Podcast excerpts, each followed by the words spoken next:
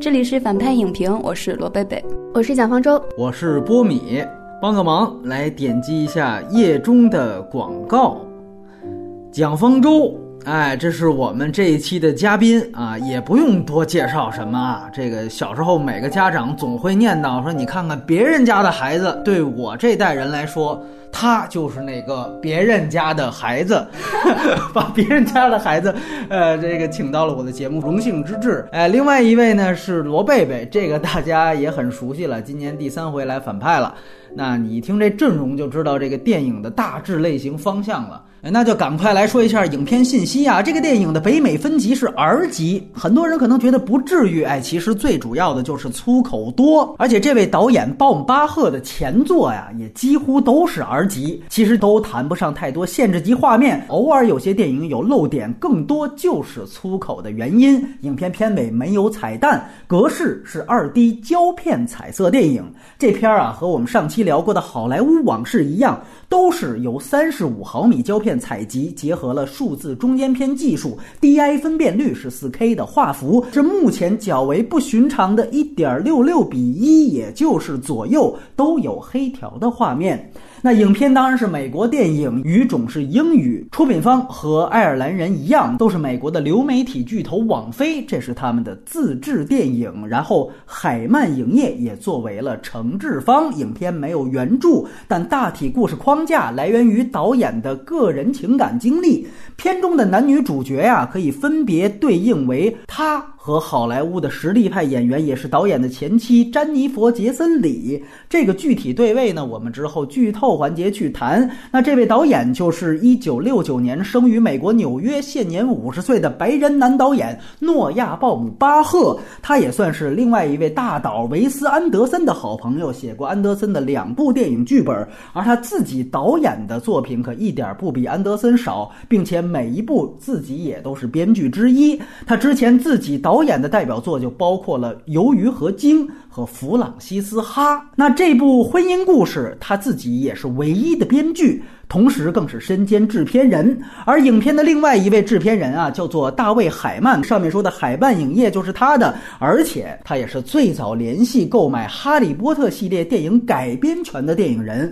同时，他更是地心引力的主要制片人。那由于大卫·海曼还负责了这次颁奖季另外一部大热影片《好莱坞往事》的制片工作。所以呢，他很有可能成为单届奥斯卡获得两个最佳影片提名的制片人了。主演方面啊，男主角是绰号“老司机”的亚当·德赖福。这两年我们净说他的片子了，之前的《黑色党徒》和《沉默》都做过长节目，其中《黑色党徒》让他拿到了生涯第一个奥斯卡奖的提名，而大家更熟悉他的作品，就是现在还在热映的《星球大战》所谓后传三部曲。而这也是老司机第四次和本片导演鲍姆巴赫合作了，其中也包括著名的弗朗西斯哈。而女主角则是寡姐斯嘉丽约翰逊，饰演女律师的呢，则是好莱坞老戏骨劳拉邓恩。而这三位啊，是今年颁奖季各自表演奖项的有力争夺者。三位呢，也已经入围了美国电视电影金球奖和演员工会奖的各自奖项。劳拉邓恩当然是女配，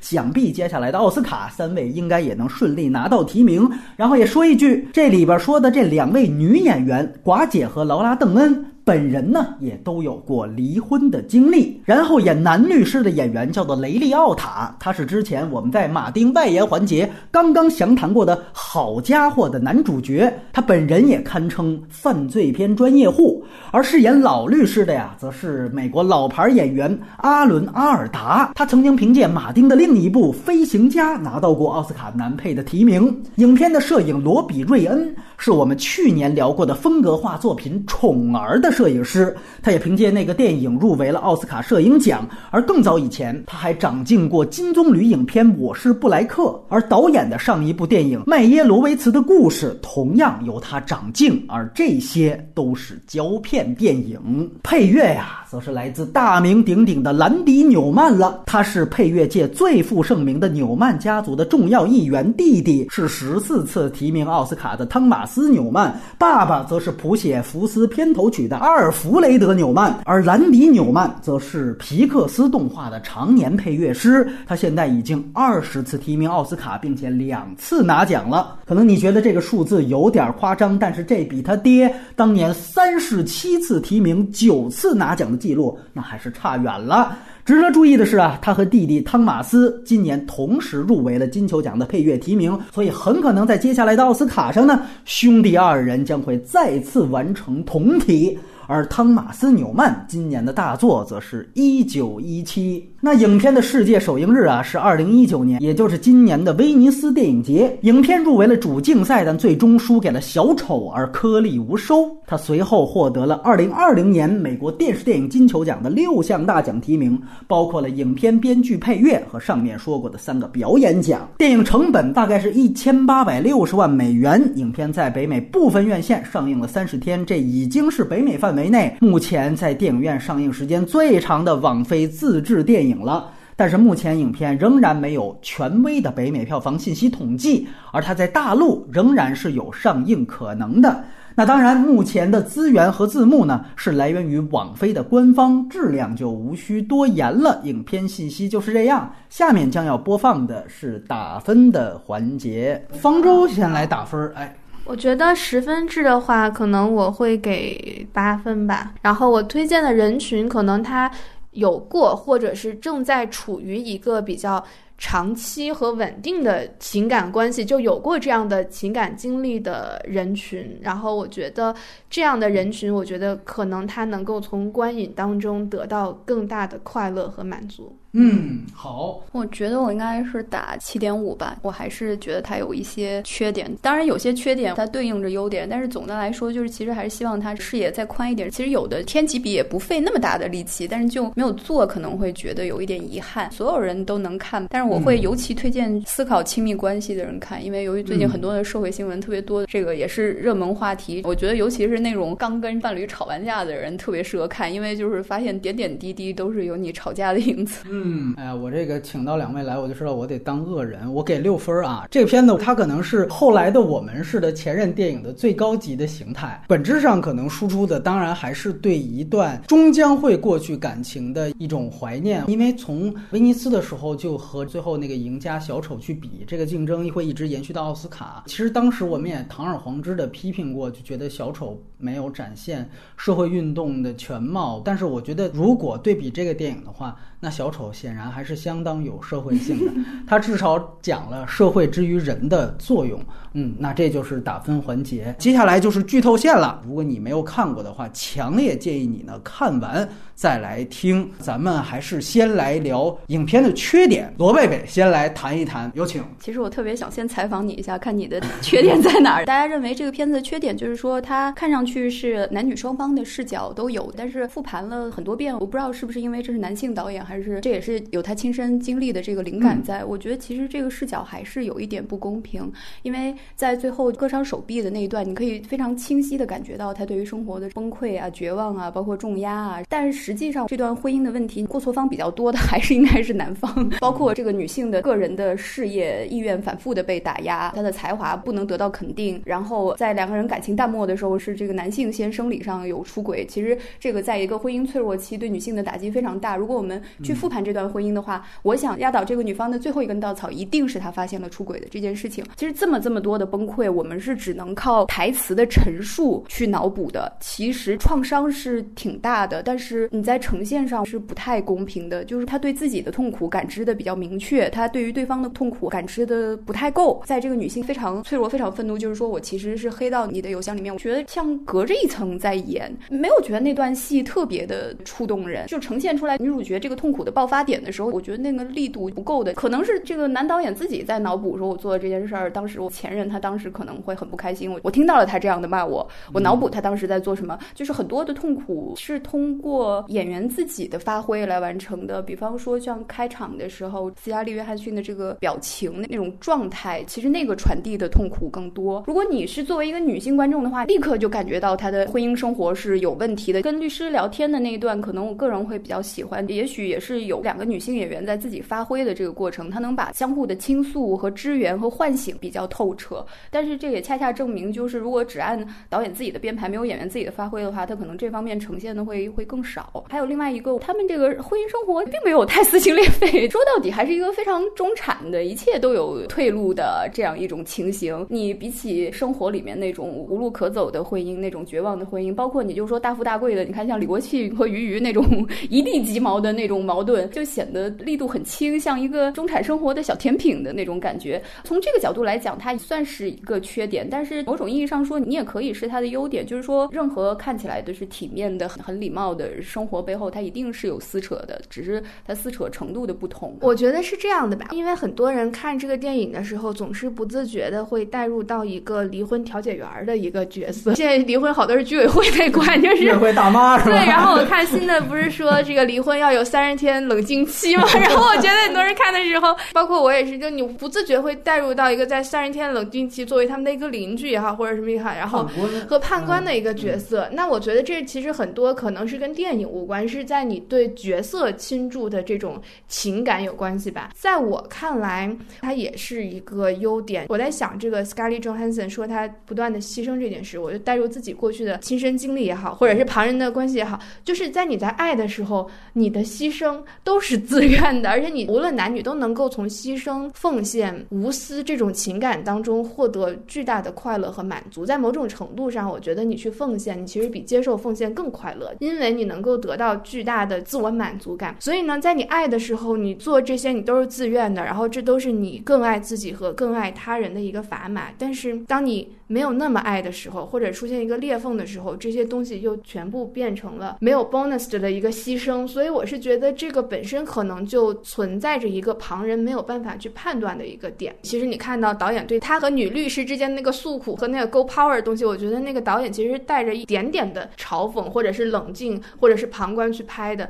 那我觉得这也是我喜欢这个导演的地方，就是他没有特别投入，或者是带入到某一个角色当中。他对于这种爱和不爱的这种分界，或者是人的这种不公平的感觉，我觉得他处理的挺克制的。所以这可能也是这个电影的优点，而不是缺点。我要反驳一下，确实这个问题我复盘了很多遍，我还是觉得如果他是抽离的话，他没有做到百分之五十对百分之五十，因为很明显这个男主最痛苦的那段戏，你没有经历过生活崩塌的那个是拍不出来的。但是他实际上没有百分百还原对方。其实对方最崩溃的是在提出离婚前，嗯，他从来没有还原过这个。就是如果你说是一个对等的视角，应该是那样对等的，甚至于甚至于你都可以去采访一下你的前任，你当时到底是怎么了，是不是切身感受？这个是没有办法伪装。还有关于这个奉献是不是 快乐的这一点，这个确实也是很主观。如果你让我带入这个女主角，我会觉得奉献的快乐当然有，但是它不是一个当时觉得自己很伟大，反过来好像这个事情又变了。我觉得这个不是处在两可之间的。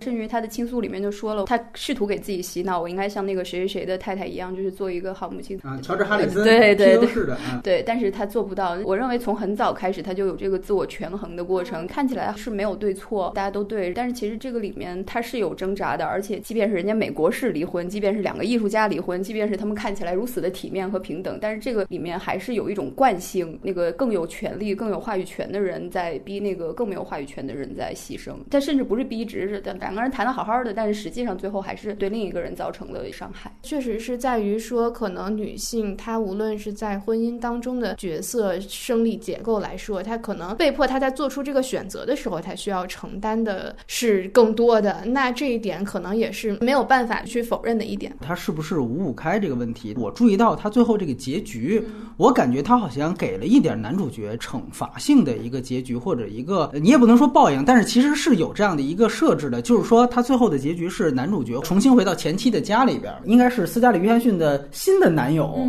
在和他的小孩在这个玩捉迷藏。等到二楼之后，发现所有的人呢都已经进入到了一个新的家庭的状态，对。然后最后你会发现有一个镜头是各自回到了各自的房间，因为他们要准备的新一期的这个应该是万圣节还是什么样，对吧？所以你会发现这个时候只留下了老司机一个人在这个二楼的厅堂里面。导演已经在说这个家庭里已经没有他的位置了，他实际上是被留在了门外的那一个，这是一个细节。另外一个呢，就是所有人出来，这是一个文化梗。他们这一次所 cos 的这个服装呢，其实就是披头士的最著名的那个那个专辑嘛，应该叫佩吉军士的孤心俱乐部啊，披头士第一张迷幻摇滚专辑。那么这一幕当中，你会发现斯嘉丽·约翰逊自己穿上了披头士的衣服。那这里面其实就跟刚才罗贝贝提的这个梗是相对的，就是他之前一直在说，我是不是要接受像乔治·哈里森，也就是披头士的妻子一样，一个名人的妻子一样去相夫教子。但是在最后一场戏，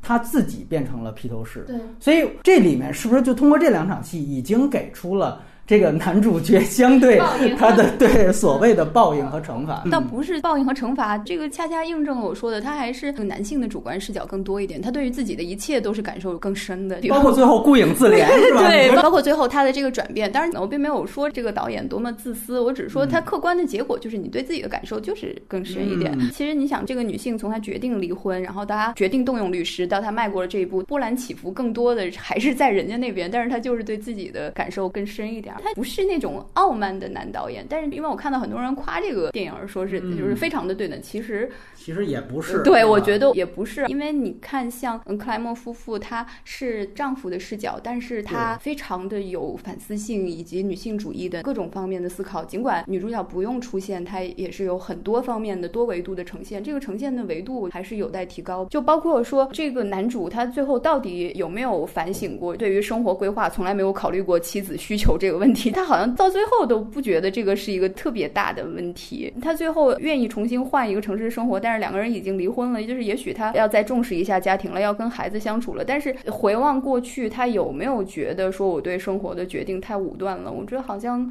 看不出来，那你就当是它是一个开放性的东西。它对于婚姻里面相互关系的思考啊，权利的思考啊，哪怕你说从一对夫妻到所有夫妻推而广之，相互的决定应该怎么做，其实这些议题都可能是没有的。这里面其实是存在着一个时间的维度，就是在我看来，它更像是这个关系已经落听，然后所有的争吵都已经结束之后，你再回看剩下的那些东西。所以它为什么以一个首尾呼应，而且它最后会有一个温情的尾巴？当所有的情感关系都已经结束，你再回看，那我觉得才剩下的是爱。电影里面有一个弗兰肯斯坦的一个梗，弗兰肯斯坦作者当时年仅二十多岁，就玛丽雪莱，她当时是嫁给了珀西雪莱，但珀西雪莱就是一个渣男，一辈子受尽折磨，在感情当中也受到了非常多的情感操纵。但这个玛丽雪莱人生里面，我有一个最喜欢的一个细节，就是后来珀西雪莱她的尸体被烧了，两个人的关系也结束了，生命也结束了。后来玛丽雪莱的孩子在整理玛丽雪莱的遗物的时候，就发现她的遗物还有珀西雪莱碳化的心脏。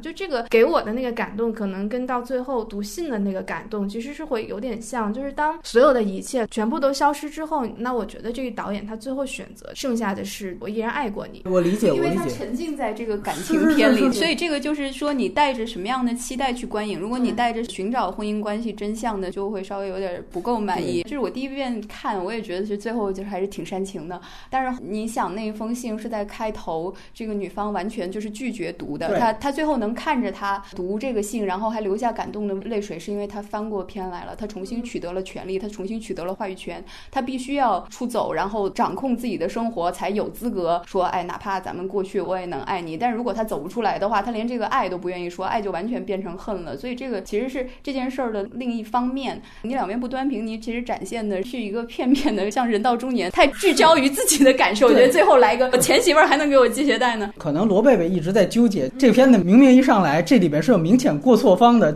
男的婚内出轨这样的一个情况下，这个戏最后给洗成了五五开的局面，这个本身就是不公平。是这样，我倒不是道德控啊，我们就当他是对簿公堂了。他其实获得的倾诉的余地是不一样的，你没有办法越过这个问题。尤其是我想，很多女观众，她被感动完了，她冷静下来一想，就是觉得。那不行，要是我，我还得离。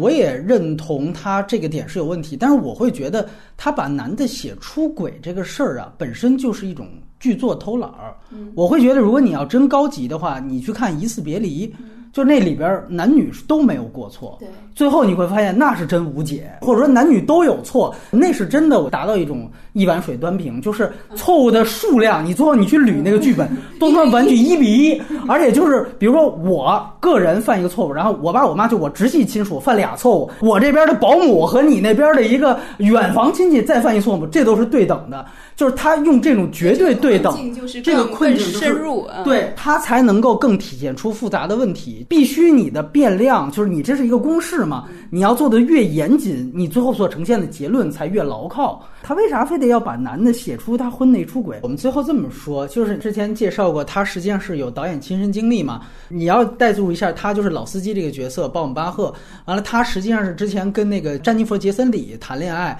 然后他们俩结婚了。哦，那个也相当狗血的一个事儿。然后詹妮弗·杰森里，他跟这个鲍姆巴赫这个片子导演，他们两个还合写了一个剧本，叫做《格林伯格》，也是他之前的一个二零一零年的片子。那片子当时请到了的一个女主演。就是他的现任的妻子，就是后来拍《博德小姐》的格丽塔，特别有意思，等于就是，就那个本子还是他。当时的妻子跟他一起写的，等于算是给他的小三儿创造了这么一个条件，拍了那么一个戏。然后你不得不承认，就是鲍姆巴赫在拍到格林伯格的时候，他的片子已经走入到一个巨大的窠臼和套路当中了。所有人都认为鲍姆巴赫他能够唤起第二春，确实是因为他遇到了后来的那个所谓的小三儿，就是他现在的这个这个妻子，就是他现在妻子后来牛逼了之后，他自己也当导演，拍了《伯德小姐》，然后也获得奥斯卡提名之后，指导了新一版的小妇人。我们可能接下来。对，没过一两个星期也会谈到，这个就是他们的故事。然后他等于是在这样的一个情况下。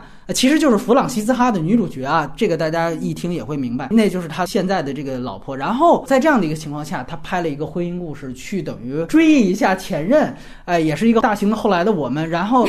就就其实就是这么回事儿。然后他还说，他把这个詹妮弗·杰森·里呢也请回来，就去看了这个片子。然后前任也表示了这片子拍的也挺好的。然后另外一个信息点是说，他前任离开他之后，也确实人生当中第一次获得了奥斯卡的提名。名就是演昆汀的八恶人啊，大家可以脑补一下，那个也确实非常彪悍，演的非常棒的一个演员。你也可以说这个时间线还真的就跟这里面很符合，就是说那个女性离开他之后，反倒获得了事业上很大的成就啊。当然这里面成就更重要一些，因为他获得艾美奖导演的提名，他直接换了一个职业。但是我想说的是，最终你会看到，如果你套上这三个人的真实经历。你其实可以会感觉到，为什么最后詹妮弗·杰森里奥，我回到你给我私人放映了这个场景，我看完之后，我或许还可以商业互吹的去说不错。原因就在于三个人过得都很好啊，他们都是在一个光鲜亮丽的一个好莱坞的名利场里面，而且。各自都达到了各自事业不同程度的收获，所以当然对于那一段的时候，我们可以最后以读信来收场，因为在一切的撕扯和痛苦之后，觉得我们也可以以一种更开放的心态去看。其实我觉得这个东西它就是会有点像鸡生蛋，蛋生鸡。你比如说，你会觉得你必须成功了，你才能会对这段关系更轻松的看待，但它中间会不会也存在一个逻辑，就是你从受害者的角色当中走出来，你才能获得成功？就是我觉得他其实。这个是有点像自我实现的预言，你知道吗？对，它其实会有点鸡生蛋，蛋生鸡的关系。你当然可以说，因为他们现在成功了，他们可以笑谈这个感情。但是另外一个层面，他们是不是也是因为他们对自己的这个过去的这个关系和解了，他们才能够走出来？我同意，就是起码在这个婚姻故事的剧本当中走出来，导致了他成功，这个是完全能自圆其说的。但是就是说，它是不是适用于所有人？它的辐射面是不是更大？那是另外一回事儿。其实你出现出轨这个情节也可以。他只要再加一点女性的感受，比方说这个女主跟律师说，其实有时候都感谢他这个出轨，不然我走不出来。你你你知道吗？这个分量就完全不一样。甚至这段婚姻的主要原因其实不在于出轨，出轨是一个情绪点而已，主要原因不在于出轨。他多呈现一点，这个女的说我感谢他出轨，但是他这个就略过去了。其实我后来就复盘了很多遍，一直在想，我要是这个女方，我真的我也会感谢他出轨的，下定了决心，立住了脚。如果他还是那么完美，还是那么没有过错，你就真的被困在里面，而且这个。可能是比什么革命之路那种就是更困顿的，因为外人看你的生活非常非常完美，但是你就是不开心，这种东西都没有做深，因为他是自身的经验什么，所以他天然的这个叙事里是有的，但是他就没有拎出来。你要是反正自个儿摸，你也能摸到，但是你就会觉得他表述的不够好。出轨这个我是这么想的，我没有从导演的那个意图，更把它放在那个生活的情境当中，大家在面对情感危机的时候的处理方式不一样。我小时候看过一个电影叫《一夜迷情》，讲发生一晚上的故事，其实一个精神出轨，一个肉体出轨，对吧它其实哎讲的跟这个故事也稍微有点像，就是说这个女性是一个被禁锢了写作才华的一个女作家，然后其实婚姻也不太幸福，那就一晚上的故事。然后在这一晚上，女性又重新遇到过去的恋人，然后他们有精神出轨，但是他们没有发生关系发生关系。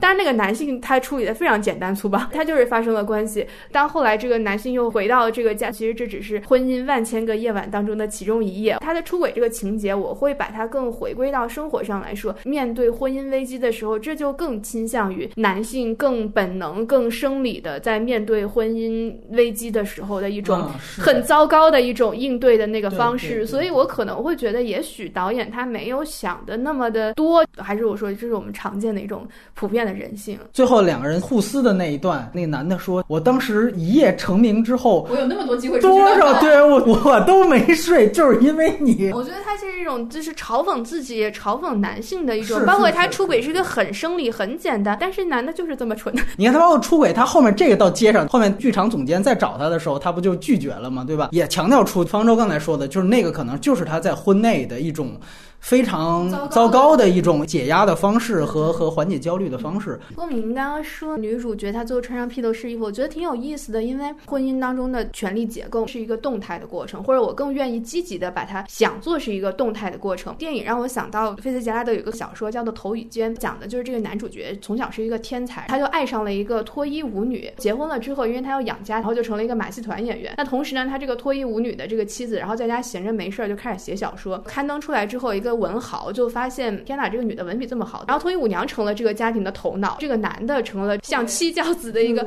其实，在我很多的对于他人的情感的动态的过程的那个观摩当中，我觉得都可以映照这个权力的过程是动态的，然后在这个动态的过程中，我们都给予双方同样的同情和爱，这可能是我会对这个导演的男性视角没有那么苛责的一个原因吧。那等于你看这片子就觉得没有缺点是吧？我是一一个看电影非常非常宽容的人，我都是就只有喜欢和不喜欢，我好像很难找出虽然喜欢但是有什么缺点这样。明白了，那就是说你这个环节呢，就等于我们俩要提什么意见，你你再给洗一下，是吧？行，那从我的角度来看，它作为一个爱情片，它的优点更多一些。但是如果我们把它看作是一部所谓家庭伦理片，那你会发现可能它有一些不太充分的地方。我们从律师的戏来开始说，其实我个人觉得，所有关于离婚官司啊，包括那一场庭辩戏，它的目的本质上还是为了呈现男女主角情感。它其实更加突出的是一种两个人的感情关系被迫公堂化以及逐渐失控的这样的一个过程。它的目的也只有一个，主要就是为了强调男女主角渐行渐远的关系，以及最后婚姻不可挽回的这样一个趋势。最终所有的落点也都是为了落在最后读信那儿，就是它实际上是输出一种惆怅情绪和唏嘘情绪，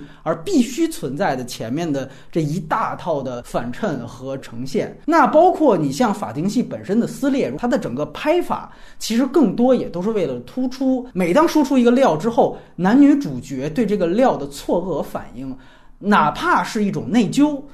这个我觉得是整个庭辩戏的最终目的。它其实反衬的也是一种，就是说爱情细节被以这样的一种公堂的方式撕毁的过程。比如说寡姐喝醉了酒，差点摔倒，那么这个东西到律师嘴里面就可以变成了一个说证明对方其实是一个酒鬼，然后他没有抚养能力的这样一个黑料了。哎，这样一个转化给它剖出来之后，镜头马上给到两个人的。表情是怎么样的？你会发现，我你怎么能这样说我？那边，哎呀，我也我也不是这个意思。就他其实强调的都是这个东西。所以，如果这里面大家提到的社会的、法律的或者婚姻制度的，其实在我看来都不如最终他用这个东西去呈现整个情感本身。更重要一些。包括老司机他亲自把孩子送到了寡姐他们家门口，然后他们一起在那儿推那个车库的车门，然后推车库车门的时候，我靠，用了一个疯狂的快速反打，然后不断的去呈现两个人在门渐渐关上，对门渐渐关上的时候，两个人那种不舍、那种留恋，哎呀，那个就是特别后来的我们的拍法。那个就是再次强调出这个电影它真正的核心诉求是什么？它其实更多的要展现的是这两个人在这个大门即将关上的时候那一点点的余温。爱恨纠缠，难舍难分，爱里有恨，恨里有爱，最后还是分手了。这个比司法制度是不是健全呀？实际上是要更重要的。它真的涉及到了什么法律问题或者社会问题的吗？也许对于我们国人来说，通过这个片子，你可能能看到一种猎奇的感觉，就因为美国是离婚，因为美国好像打离婚官司又贵又难。这次我们可算见到一个具体案例了。哎呦，你看这么邪乎，包括说一开始说你在洛杉矶打还是在纽约打，这就已经决定了这个官司本身的成败。但是就是作为一个美国人看，都没有什么太多超出通识范围的事情。尤其我跟我志愿者都在威尼斯，他是在纽约过来的，他已经在纽约结婚了，他就跟我说了一堆。他说在纽约要离那个麻烦，包括纽约是离不了婚的，他的法律非常奇怪，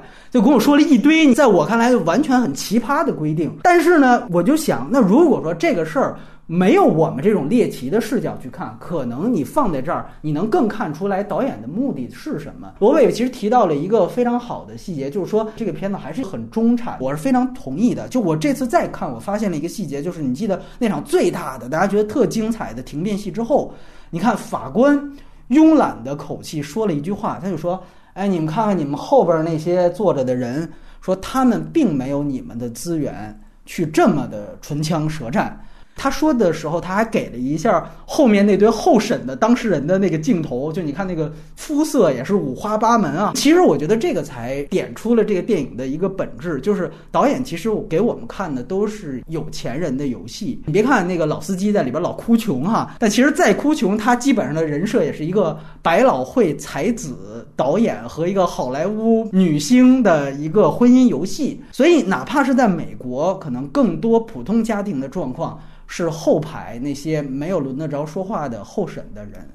你说的这庭审戏，其实我觉得我也印象挺深刻的。因为虽然我们不是在一个美国的环境当中，但是我觉得那种情境，其实，在我们当今的社交网络，你不觉得挺普遍的吗？就是明明是相对来说比较私密的一个情感的事情，然后大家全都晒在网上，从聊天记录到一笔一笔转账，然后把它变成一个公共事件，然后就一堆吃瓜群众根据一笔转账记录，或者是看似聊骚，通过一个表情包来判断他到底是这个贴标签。对，所以我觉得当时我看到这个，我其实也挺感触的，就是因为他把我们的日常生活做了一个非常具象的表达。但是我当时看了，我觉得挺悲哀的，就在于没有婚姻经得起这样的审视，就是或者情感关系当中，我觉得没有人经得起这样的审视。而且更极端一点说，我觉得如果你审视它是完全没有问题的一段啊，每一句话、每一个转账记录、每一个毫无黑点，毫无黑点，我并不觉得在我的理解里，它是一个非常真实。或者是非常可爱的婚姻，所以我觉得到最后又变成两个人的事情。包括经过了这个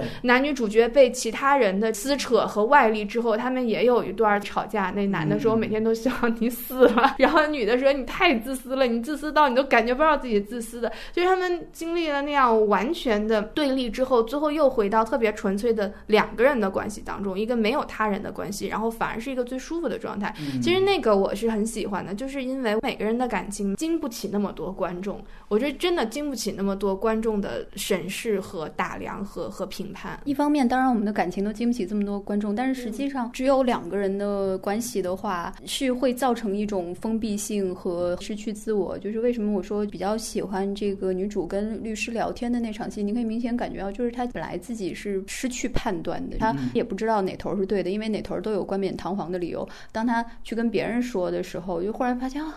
原来我是对的，这种生活里比较常见，而且结合我们的社会新闻，那些可能更严重，什么 PUA 啊什么的，这而最近一个对对对，然后然后最近那个高频词 gaslight 这个对白里面其实就有，就是说你操纵了我。其实一段感情里面多少都是会有一些控制的，就你不是说他是恶意的，但是他实际上是造成了一个话语权的一个悬殊。有的人是觉得这个秩序非常好，两方都觉得非常好，但是常常是弱势的那一方他需要挑。跳出来，需要倾诉，需要跟别人确认是不是我的错。你对比着东方和西方讲婚姻的电影，人家西方讲的是体面离婚，咱们东方现在最火的是金智英，他差多少？那个金智英讲的就是大家多么多么的忽视妻子的需求，但是两个差了不知道多少年的情况下，竟然有一个共通点，就是妻子都需要跟外人来确认我是不是有问题，我对不对，我应不应该？这个其实还挺微妙的，就哪怕我们看人家美国式离婚已经那么那么的先进了，他这个里面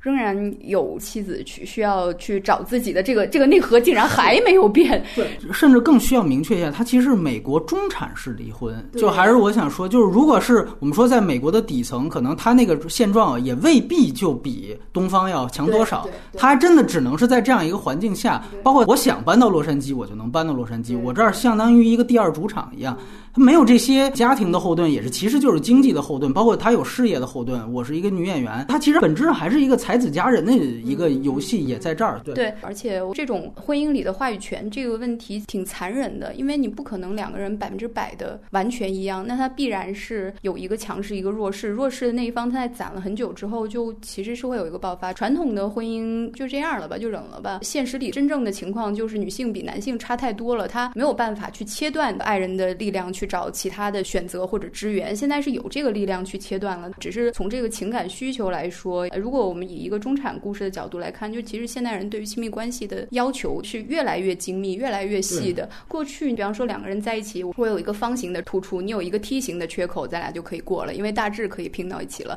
现在是像两个齿轮一样，你必须都咬在一起。如果你咬不在一起的话，他们就会分开。你在生活里面，你看爸爸妈妈讲谁谁谁过不下去了，他们都会尽量说劝和不劝分，就是。就是还是一块儿过吧，但是你要把这个事情一发到网上，所有人都说不行就分吧，就是分手是一个默认值，就别忍了。这也是一个整体上人类情感的变化，包括对于现代的女性来讲，爽文是什么？爽文其实是女性分手、女性离婚、女性出轨，包括很多女观众一看这女的过不下去了，想离婚，哎，她就想看了，这是一个情感趋势。你说这跟方舟说的一样，你任何的东西，你只要一放到网上，其实都是劝分不劝和的状态。这个是我特别困惑的一点。就在于，就大家在社交网络上帮这个所谓的名人也好、红人也好，去判断情感关系啊，觉得这个肯定不能忍。但是大家在自己的日常生活中，这一点未必是 不能忍的。你可能也就忍了。就是其实我觉得，很多时候可能作为判官，你去评判别人的情感关系来说，你会更轻松和更免责。就是你劝他人分手的成本其实是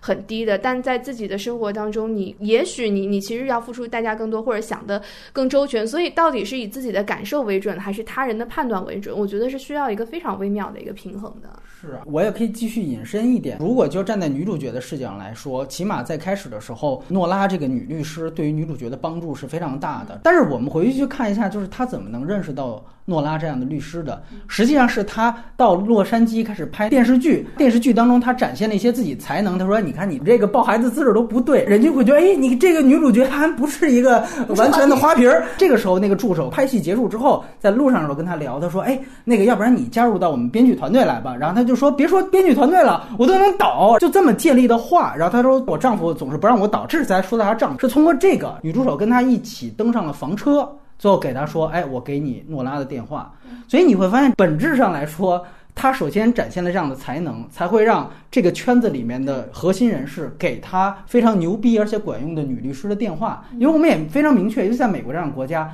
律师绝对分三六九等。你要不是能认识点上流人物的人物，你能接触的律师的那个层次就不怎么高，花费的钱你也花不起。这再次强调出，本质上这个电影呢，它还是一个中产阶级封闭性的一种体现，它就是这样的一个圈子的一个生态。所以在这个生态下能成立，但是这个圈子越封闭，越能自洽，越能自圆其说，它可能辐射的这个社会性的范围和它的力度就越小。这个也是现。我也同意，就是你你会看到里面的这女主角。包括她能离婚，然后她离了婚，她离婚之后站起来，其实是动用了非常多的社会资源的。就是我之前还跟一个专门做女性方面的人去聊，我就说很多农村妇女啊，真的被打、被家暴，为什么不离婚啊？你按照我们这这个逻辑，这还能忍吗？他说很简单，因为离婚了之后，她不具备这个社会资源能够重新站起来，她甚甚至还会被 周围的人指指点点。所以我是觉得这个电影里面呈现出来的婚姻的生态，其实和东亚女性其实所处的这种在婚姻。当中、两性当中的生态，你其实是存在一些错位的。然后呢，感觉特别像我之前看那个《玩偶之家》，然后又重又重新排了女权要独立，然后要要出走。然后我看的时候，我产生一个特别奇妙的感觉。然后这个戏其实是近乎一百年前的时候在中国演，就是当时大部分人还吃不饱饭，或者是水深火热当中，然后你看到的是一个。中产，而且是一个挪威吧，北欧的一个这个中产，然后他要要离婚要出走，他的这个错位的感觉，确实是始终在你脑海当中萦绕不散。就是电影里面呈现出来的那种光明、那种独立，然后那种平等。你像 Jo h a s s n 那样离婚了之后，你未必有这样的社会资源能够去重新站起来。我觉得还是有一点这个错位的感觉。是，所以带到这个戏当中，你甚至就可以说，他们这场唇枪舌战之后，后面候审的那批人，哪怕导演再给一场，哪怕只花五分钟，可能那里面的女性。她没有诺拉这样的律师，轻易的、随便的，可能这个法官就会做出一个非常常理的判断。你要是有过错就判，他可能会非常明确，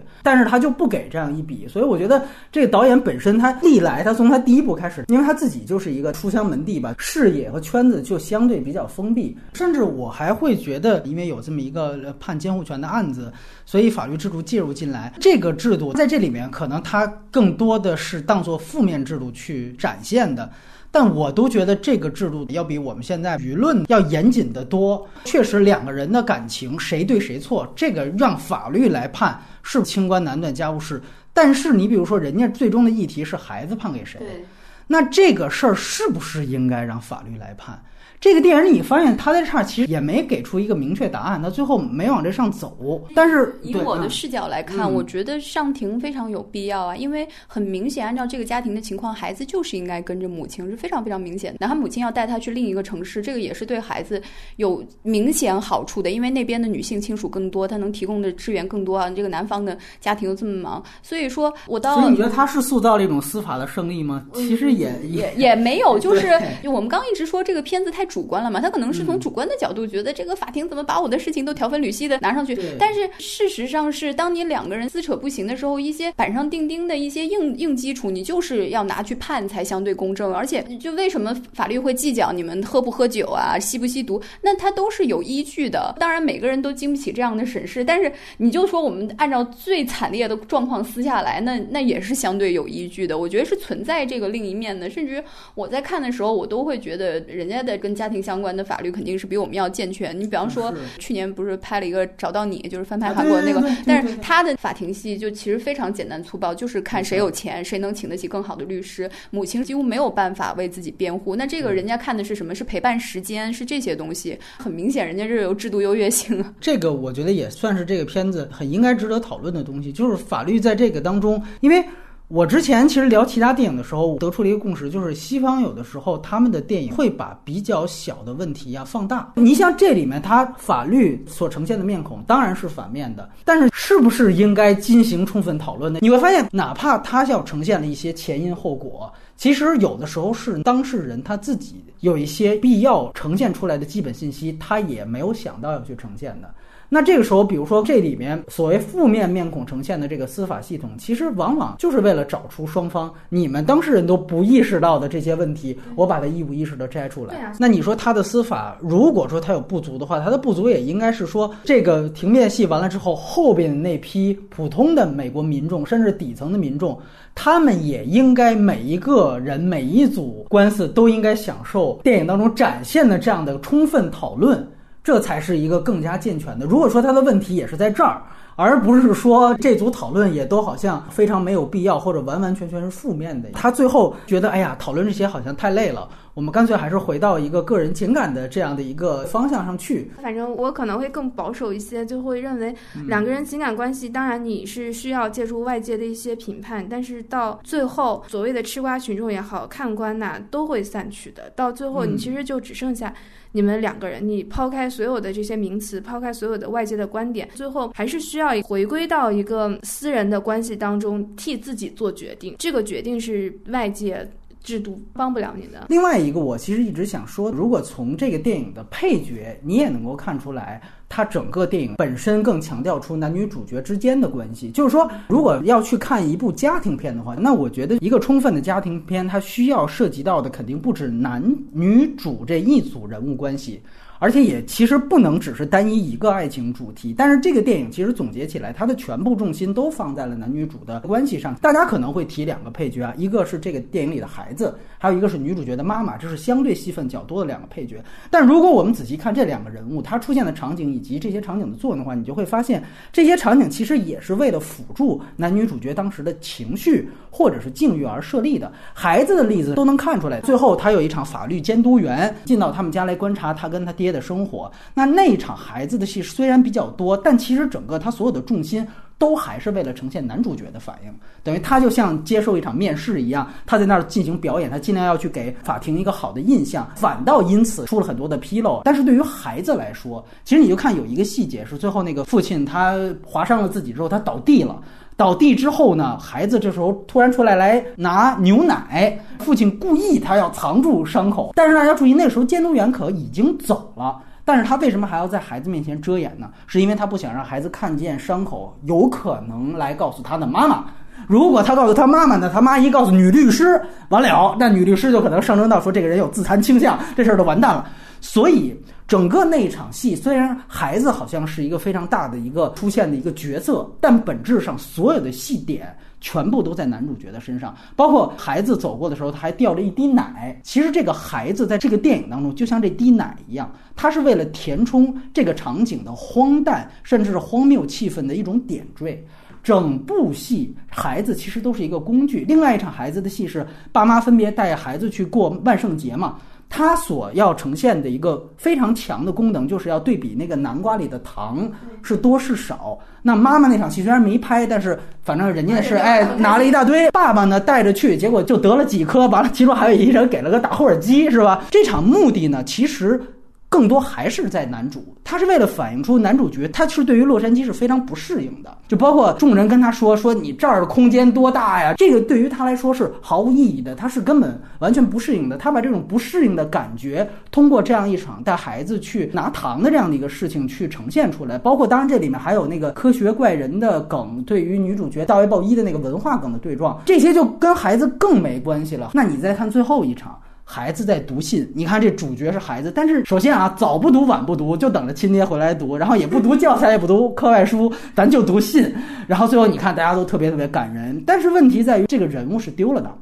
嗯，他唯一的作用就是他的声音，而这个声音是用来跟开场双主的独白来去做对仗，来去做扣题使用的，所以整个戏你会发现，孩子其实本身都是一个。功能性的作用。那如果比如我们接下来可能会对比克莱默夫妇这样的片子，那那里面是真正有从孩子视角出发，包括父亲跟孩子互动关系是怎么构成的。那个戏当中，孩子可能就要比这个戏要生动的多。所以，如果你要不只提爱情，你要提到家庭的话，那他当然不能只局限于男主。包括像寡姐的母亲那个角色是有两场比较关键的戏份。第一场是号称啊，我和老司机自己的友谊是独立于哎你们的婚姻之外的啊，这很有意思。第二场呢，是他应该是推。见了一个无效的律师去给这个老司机，但是你仔细想，他的所有综艺也都是为了去辅助男女主角在各自境遇当中存在的目的。我们知道这片子其实本质上还是有一个轻喜剧的基调嘛，所以其实第一场当着寡姐的面儿还跟这个老司机搂搂抱抱的说：“哎，我也抱你一下什么的。”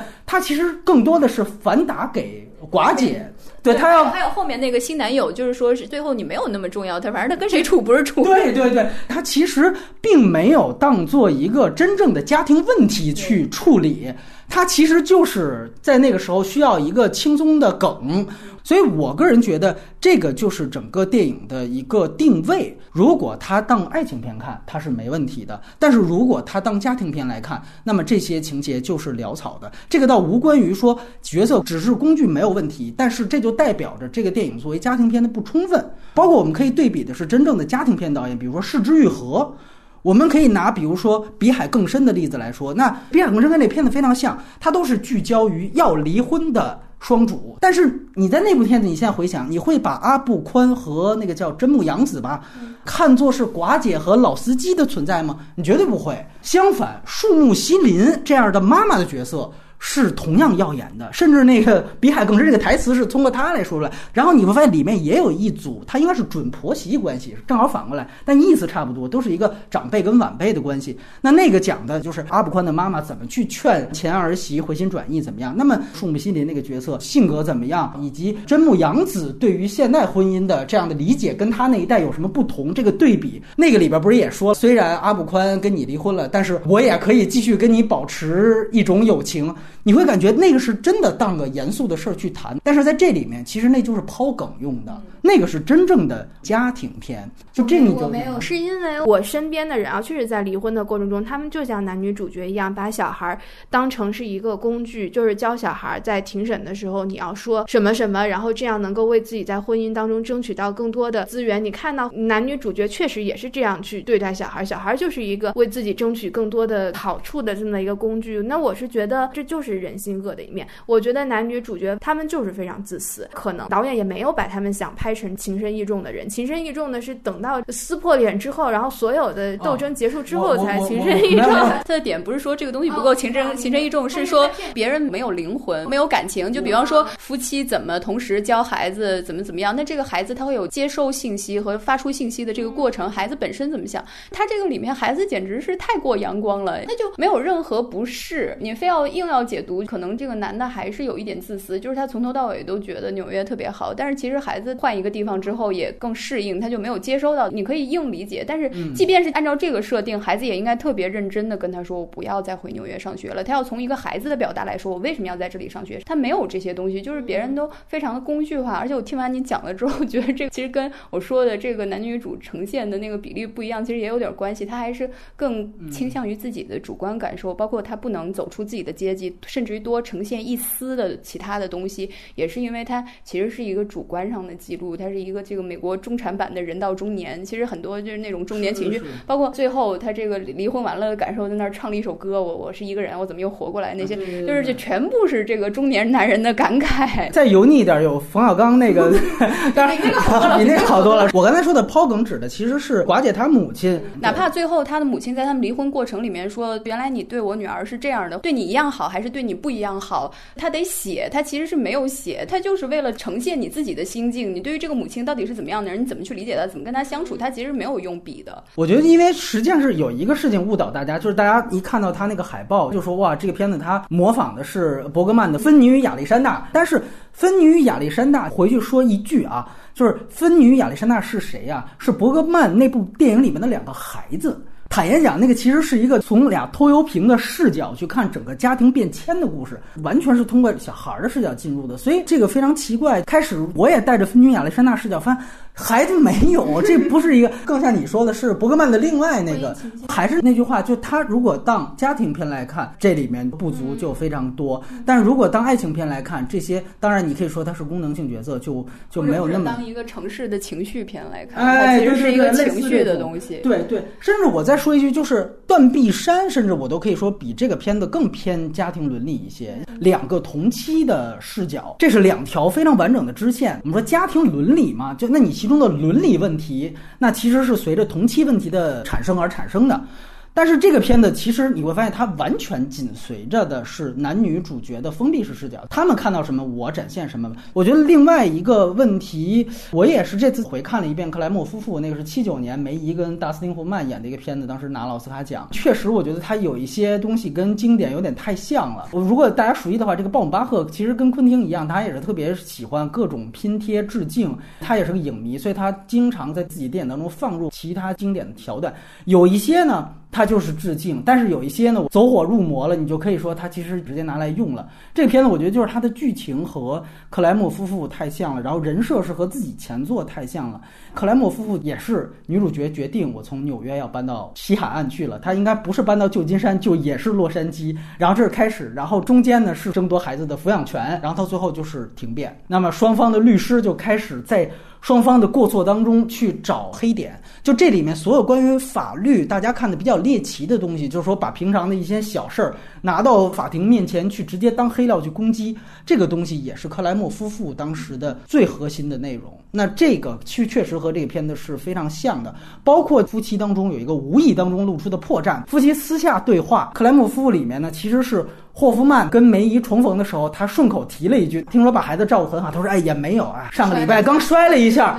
我就这随口一提，我靠，好，这个最后被律师变成大梗去利用，这个整个功能化就去转化整个情节，然后给观众一个非常强的戏剧化效果。整个事件的升级，这个梗其实是来源于克莱默夫妇的。那这就是我们关于缺点部分的讨论。缺点讲了那么长，好可怕。我们就来谈一谈这个高口碑之作真正好在哪里。刚才其实方舟已经聊过很多很多优点了，你再系统性的把自己的观点总结一下。其实我是当做是一个爱情片看的，我挺喜欢看中产阶级的故事的，因为可能以现在的城市的观众来说，也许这个中产阶级的故事更符合我们当下的一种生活现状。然后在看这个电影的时候，我想到的是伯格曼有一个话剧，好像叫《婚姻生活》。那是有电影的版本是吧？我没看过电影版本，我只看过那个话剧的版本。我其实挺喜欢的，因为在看的时候，你其实看的时候跟这个剧情有点像，就是一对中产夫妇，然后就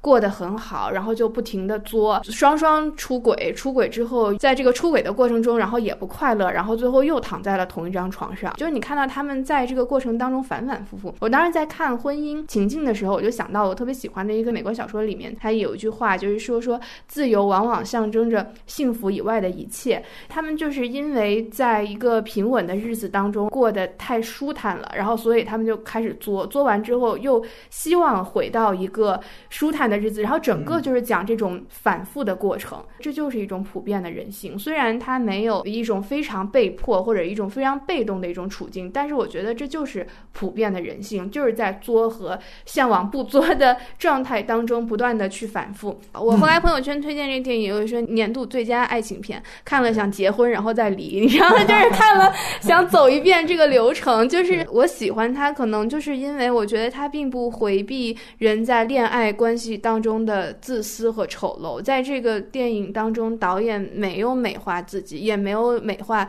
另外一半。但是经过所有的自私丑陋之后，我觉得导演依然选择去相信，经过有风波的感情，爱依然是是是是留存的。对，理解依然是留。存的，我觉得可能对于我来说这就足够了吧。嗯，我是个很纯情的角度来看这电影的。完了，那我感觉我我推荐的跟他的角度完全相反。我是觉得 想要嗯思考亲密关系的人还是很很适合去看这个片子，因为一段感情可能会给你很多好的部分，但是不好的部分真的是如影随形的。嗯，这个片子它有一些就是一遍一遍的叙述，我们生活中有这些问题，然后男的讲一遍，女的讲一遍，男的女的一块儿讲一遍，上法庭再讲一遍，然后上完法庭再讲一遍，这种反复的观察，我觉得还是挺有意思的。啊，哪怕我们不说就是家务事是不是应该上上庭，是不是应该公开这样。这样的角度，只是说我们反复的陈述过去，我们彼此的认知一定是有差异的。这个差异里面有对感情的不同理解，其实也包括大家各自的小心思、小算计。我印象比较深的就是吵架的细节。这个男主跟女主说：“其实你是利用我逃出了你原来的生活。”嗯，这个东西不管带入男女主，其实都是有一点生活的惊悚在里面。就是当初大家你侬我侬的，觉得是一个新生活，但是一旦到了撕裂的时候，就会想：当时我是给了你。好处的，如果作为女方来说，就是那又怎样呢？那我现在可以不要这个东西，就是大家来一遍一遍算账的这个这个过程，其实就是挺恐怖的。这个怀疑人生的人看看完了更怀疑。尽管我们说这个片子是男性视角多一点，但是它这个打压还是有明显的，可能会让一部分女性有共鸣，尤其是让那些觉得自己有问题、外人觉得一点问题没有的这种伴侣会有共鸣。就是比方说，这个男性在事业上更成功，他就会说你这个片子不行。包括他分开一段时间去见到自己的这个伴侣，说：“你看你这个头发怎么能这样弄？”就是那刻觉得真的是很窒息，不能因为你是导演你就管人家发型。再说现在也不是你的演员了，就是很明显是那种太过自信，什么都管的。这个里面其实还有一个我我特别有共鸣的，就是他到哪儿都关灯，就是这个特别像家里的长辈，就是要要省电。但是他这个关灯也代表着一种，就是他其实不太在乎这个别人的感受，就是他从人家家里出。出来他都关灯，人家站屋里就关灯。然后后来那个女的说：“我我们家停电了，你们那儿也停电了吗？”其实他们家没有停电，就是因为太爱关灯了。这个东西是改不掉的，但是其实这种细节其实是挺扼杀的。当然了，就是所有这些在东方语境里，这真是一个好爸爸。你想他离婚的时候拼命的想要孩子，然后为了孩子专门去租了一个房子什么，来回飞，对，来来回飞。至于可能我怀疑在在美国的语境里面也算一个好爸。我们刚刚也说过的，同样是谈论这个婚姻，西方放的是这个婚姻故事，东方放的是金智英。你说这中间差多少？虽然我们前面说他对女主的呈现不够完满，但是你去脑补这个过程也是挺有意思的。就像我说的，他已经是非常理想的一种境界，因为他不是全职妈妈，他有事业，他的事业甚至看上去还非常伟大，非常的崇高，但是他还是不满意。这种追求自我的过程本身就会比较比较适合你来对照自己的人生想一想，而且，嗯，确实是对于这个成功和自我满足的定义，有世俗标准之外自己的标准，就别人看起来很美好，但是你就是觉得要改变是比较有冲击和和震撼力的。这个女律师是我觉得有意思一个角色，就一开始你会觉得她特别好，她是一个很好的树洞，她是一个你的帮助者，但是你看到她在法庭上那种满面獠牙的那种攻击的状态，也是非常有意味。可能在在某个时刻，女主都会觉得我我找的这个人是谁，但是她是一种千锤百炼之后的一种斗争经验，包括她有一些非常女权的那些科那些说法，玛利亚那些。与此同时，他实际上是向这个社会的这个规则妥协了，就是说社会认为母亲是必须要百分之百完美的，那么哪怕是他强势成这样，他都没有说我们挑战的是这个观念，他是顺着这个观念走，他给你的布局是那你只能做到万无一失，就这些东西也都是有现实启发意义的。还有这个女律师的设置有一个非常有意思，就是她其实是一个非常性感美艳的形象。对对对，大部分国产影视剧的那种特别迂腐的观点，就是一旦你呈现一个女强人的，一定要是短发啦、不化妆啦、黑西装啦。但是就是越是大都市里的人，就是越强势的女性，她其实越不介意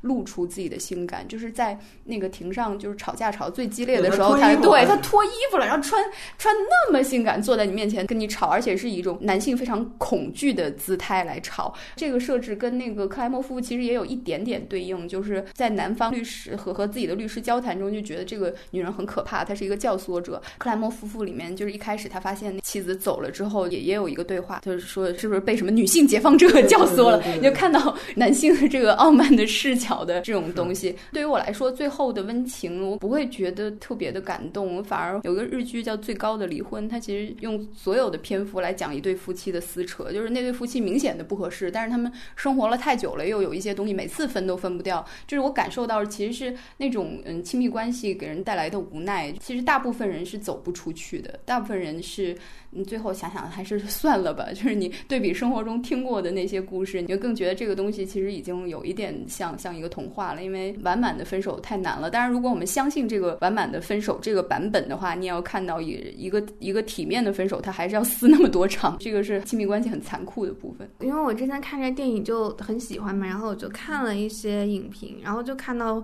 会有观众当做婚姻劝退指南。其实我不是特别的喜欢这样的说法，就是我觉得跟现在可能大家一个观影习惯。会有点关系，就是说看很多电影会把它当成一个病例来看，他会会分析说啊，这男的有什么病，然后这女的有什么病啊，千万不要找这个男的，婚姻是一个多可怕的事情。但是我觉得创作者他呈现出来最真实的一面，包括男女主角，就是他们都不是大坏的人嘛，他们也都是小小的自私和小小的虚荣。导演呈现出这种真实的人性，并不是为了让你把角色看成异化为我们的人，而是让你在自己身上找到这一面。所以呢，可能。可能我会觉得，我也不太同意说把男主角或者是女主角看作是一个特别 stereotype 的一个情感控制者也好，或者是也好，就是我觉得好像我们看影视作品的心态，也许应该更开放一些。你更开放的从中找到共性，而不是找到他的这个批判社会的一面，或者是看病人的一面。我觉得也许你观影能够获得更大的快乐，更简单一些吧。就尤其你开始说的这个，我特别认同，就是说，我觉得。现在有好多词儿，现在有个词儿叫“单身保平安”，是吧？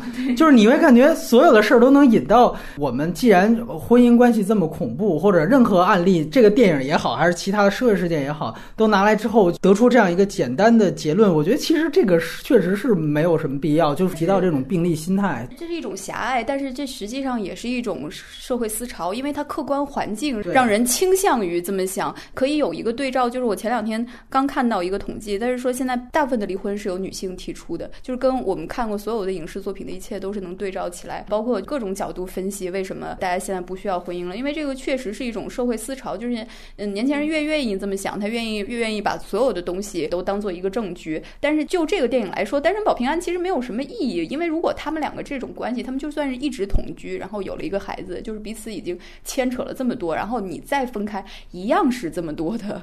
流程。而且你说哦，那我就不谈恋爱，你觉得可能吗？这是一个简单粗暴的一个概括，只是说大家的心态会在选择亲密关系上越来越谨慎。包括其实这个片子，我觉得也不至于。我还是那个观点，就是我觉得这个片子本身它是有相当积极和美好的那一面的。就我觉得很多人他就不认可。你就说这个，我就想到我我前两天重新看那个《小妇人》那书的原著嘛，在那里面女主就那个 Jo March，她是一个。坚定的不婚主义者，就他不愿意结婚。然后当他大姐结婚的时候，他特别生气。他说：“你有一个舞台女演员的梦想，你怎么能步入婚姻呢？”他大姐特别认真的跟他说：“说我结婚是因为我真的爱 Fred 吧，还是叫什么那个角色？然后你要尊重每个人对于幸福的定义是不一样。”我在看那个的时时候，我还挺感动的。他对于选择婚姻的人、留在婚姻当中的人，他都给予同样的 happy ending。就我觉得这也是作者了不起的地方。所以我看电影，我喜欢 happy ending，、就是因为你可以看到这个作者的一个更大的一个心脏。刚才罗贝贝也提到了，就是这里面它其实有两个人关于事业，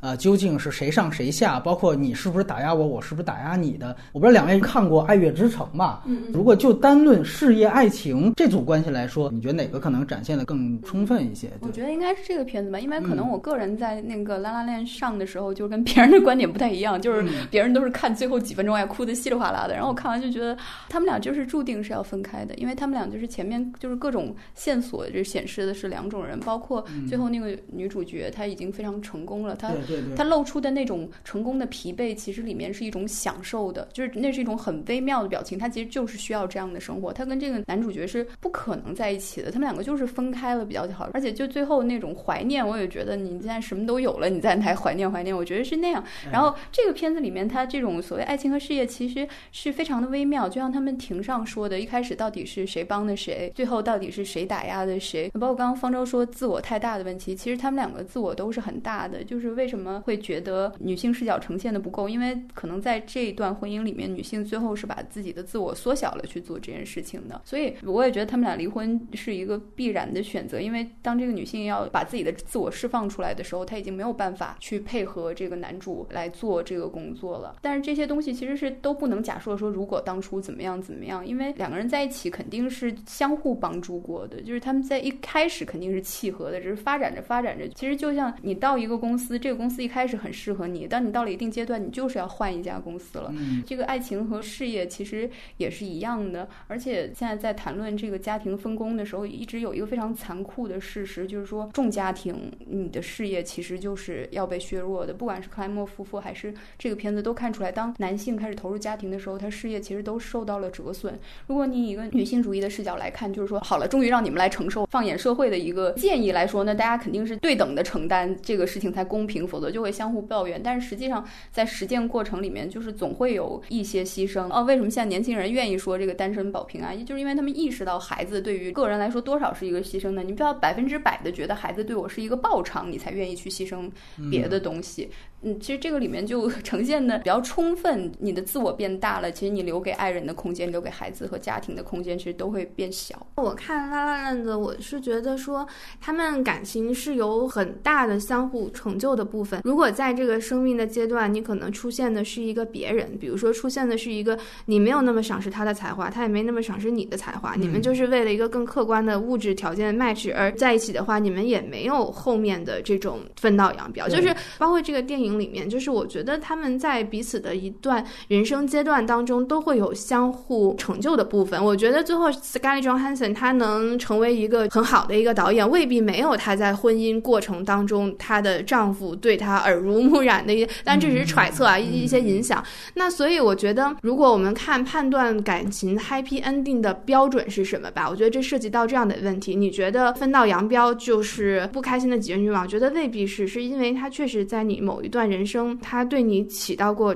成就的作用，那这一点无论你们的感情是不是最后有一个很顺利的结局，或者白头到老，我觉得这都是不应该去抹杀掉的部分。那所以，我可能觉得这一定也好，拉拉烂的也好，在我好像没有看到那么多牺牲妥协的那部分。我认同，他其实都没有革命之路那么消极。然后我其实也比较喜欢这个片子里面斯嘉丽·约翰逊，他当时为什么主动的要去找律师，就是你说的，他在这之前是缺乏一种。对于自己的判断了，这种你急需要一个人完全站在你这边。律师其实是一个就是可以花钱买来站在你这边的一个最直观、最管用的服务，是一种有偿服务。然后后面接那戏就拍的特别的好，就在于他给了劳拉·邓恩那个角色几个动作，比如说寡姐要哭的时候，马上他走进去跪到那个沙发上，把鞋给脱了。这个动作一定要给出来，包括茶真好喝。他说：“哎，这是什么什么茶？”说这个饼干也不错，那我叫人给你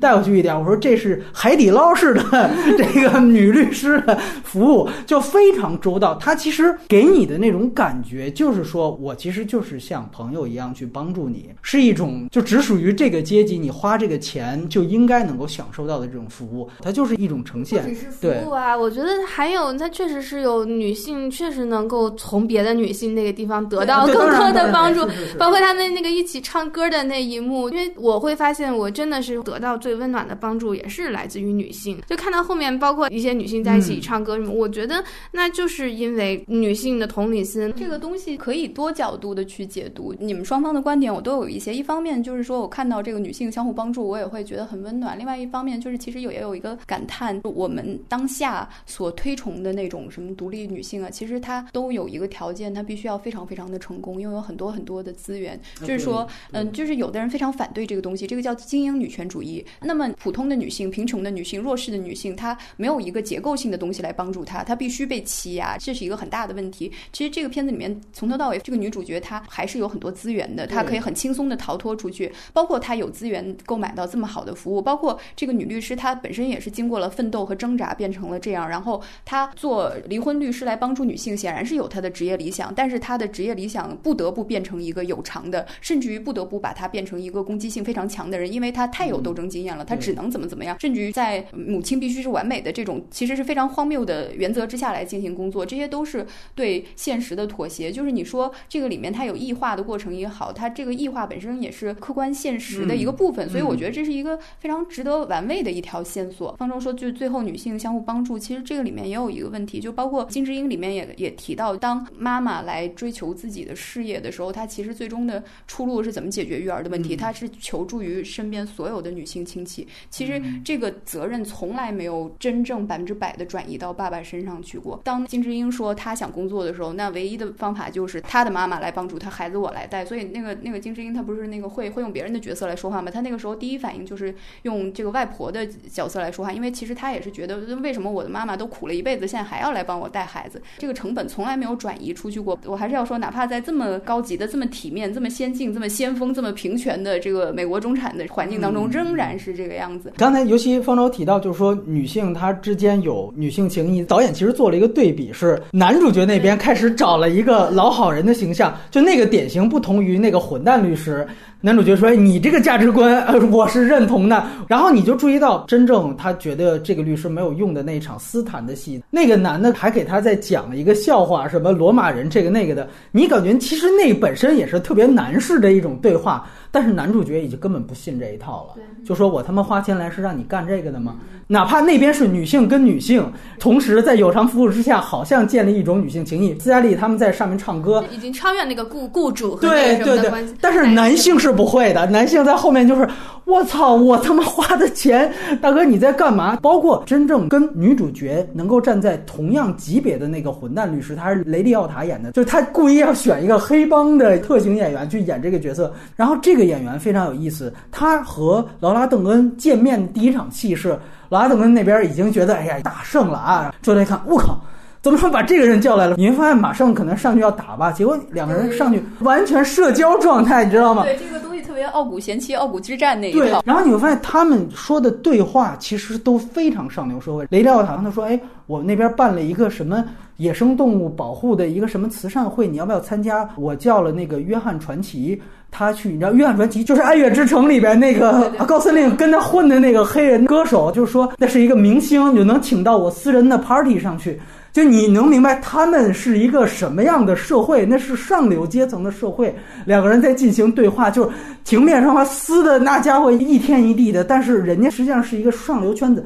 就导演其实对这东西还是有一种掉书袋式的迷恋的去展示，他把这个东西其实还是圈子化了。这也是我的一个困惑，就是作为比如说一个中产出身的导演，他拍中产，你为什么没有拍平价中农，对吧？那这因为当时张爱玲就被被问到这问题，他说你怎么不写平价中农啊？他说我没见过平价中农，我没接触过平价中农。他说我写女佣算不算平价中农？所以我我在想，一方面确实迷恋他有他的局限，但是这就是他的从小的生活环境或者他见到的人，那我去描述这个是不是我狭隘还是我的诚实？就这个是我很困惑一点啊，我也我也没有答案的一点。对，但你说市之愈合他拍《小偷家族》，那他是不是佯装的，对吧？我啊我觉得是这样，就是你首先对自己诚实，这个是要肯定的。就像我一直说，没有一碗水端平，但是我也很首先要承认他这个诚实是好的，包括他也诚实的面对了自己所有的落魄，这个首先是好的。但是就是说，第一是要诚实的面对自己，第二是要有一个抽离感和一个观察。那你做不到这个的话，那还是就是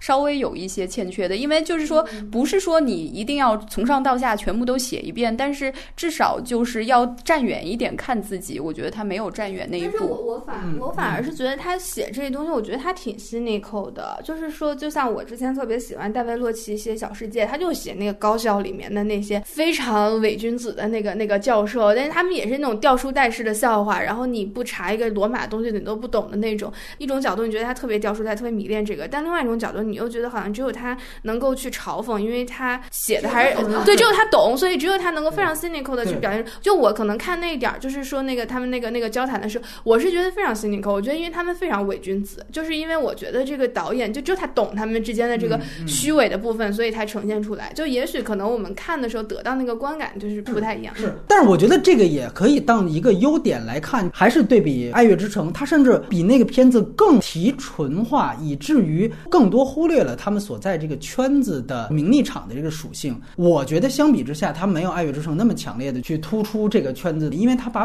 感情本身拍的特别的具体，而且细节特别的充足。所以其实让这个片子产生了一种就超越了演员跟导演职业身份才可能出现的个案的情况，他把这个东西实际上还是给升华了。这个当然也是剧作技巧所带来的。我可以让大家更多去忽略我的这个职业的这个特对，殊性。我觉得这也是你前面说的那个缺点，它对应的优嗯点，就是它非常的集中于自己的情绪，去把它提炼出来，让大家只关注情绪、情感，这样就非常容易走进去。对对，最后我想说的是关于这个片子的导演这个部分吧，其实很有趣。到目前为止，他拿的奖也都比较有意思。是导演，因为又是他编剧，又是他导演，然后他拿编剧奖的提名远多于他拿导演奖的提名。这个我觉得也分两方面看吧。一方面，你就能证明确实这个本子。相比他之前的片子，可能都要扎实很多，也都要明确很多。包括我们之前提到的所有这种对仗，哎，其实特别老派，然后特别工整，然后写的又特别几乎可以说无懈可击，是在他这个语境里面是好，对手艺好。就是鲍姆巴赫磨了这么多部之后，哎，这个算是他的一个在剧作上的集大成。呃，导演上呢，我觉得确实没有他编剧能力这么强，但是呢，算是够用。我觉得拍的最好的是第一场见到那个强势律师的戏，故意那个调度很有趣。他第一幕你给到那个劳拉·邓恩，他是站着的，然后他故意给的那个整个景别是让他顶天立地，就是上下的黑条正好顶着他顶格去构图，然后在那边马上一反打，它其实是一个远景。让寡姐坐在了沙发的远端，是一个非常弱小、可怜无助的这样的一个呃形态。然后她把一个强势女律师和这样的一个需要帮助的一个当事人做出对比，这是非常准确的一种调度方法。包括大家非常称赞演员表演的那撕扯戏，其实他在景别上也都是跟着走的。开始两个人，你注意到他是给一个远景，两个人对着坐，他是一个非常远的。随着争吵的激烈，这个镜头实际上离演。演员的脸越来越近，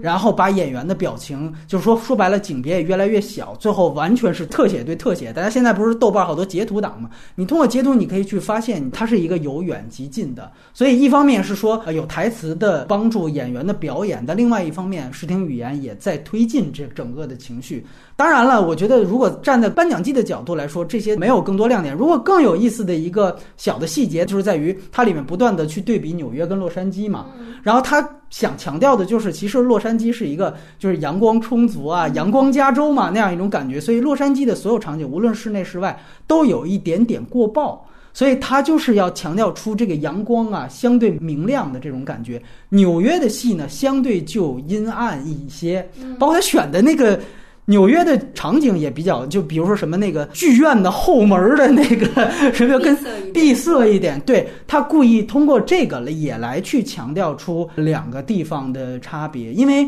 鲍姆巴赫他是从小是纽约人嘛，所以说在这一部当中，其实他已经做到了，我可以把纽约放在稍微反面的地方，然后去呈现洛杉矶的特点。哎，我觉得这些其实都是些小的细节。有一点，他跟他之前片子不一样，他之前特别喜欢模仿法国新浪潮，用手持更。多这里面啊就没有原来那么卖弄了，就尤其说到那场大型撕逼的那两个人的戏，相对两种手法结合，就是该手持的时候他也跟着寡姐进去去质问，但是到最终该推特写的时候他也有，我觉得已经不像原来那么单调了。但是这个导演不是以导演见长的，呃，然后因为现在都在夸演员啊，我所以这个优点环节一定要问，就是说。大家觉得表演是怎么样的？包括甚至说，以现在的赔率来看，老司机的呼声甚至比这个小丑还是要 要高的啊。其实我倒没有觉得他特别特别的好，因为他聚焦的是情绪嘛，就是他们两个人的情绪传达都是没有问题的。他其实相对来讲合适，而没有让你产生表演大于故事的那种感觉。我我是因为我刚看了那个《星战九》，然后他不是演那个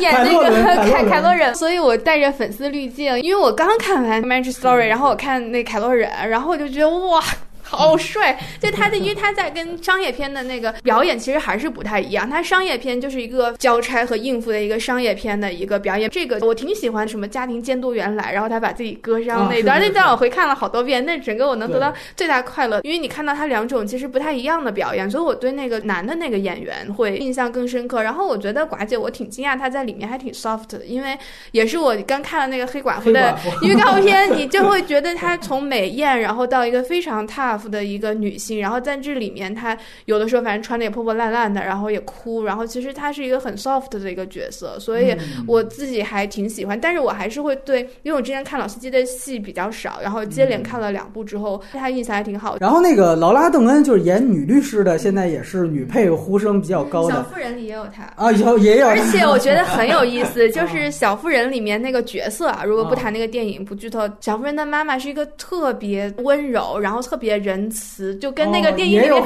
完全不一样的一个角色。然后，所以你看的时候你很惊讶，就是因为他在小妇人里面那个角色是一个特别传统、温良恭俭让的一个女性，然后跟这个电影里面的角色完全不一样。她在里面的反差其实也挺有意思的。外延环节，我觉得是这样。罗贝贝既然提到了克莱默夫妇，确实那个片子也挺重要的。我觉得它好在一点是在于。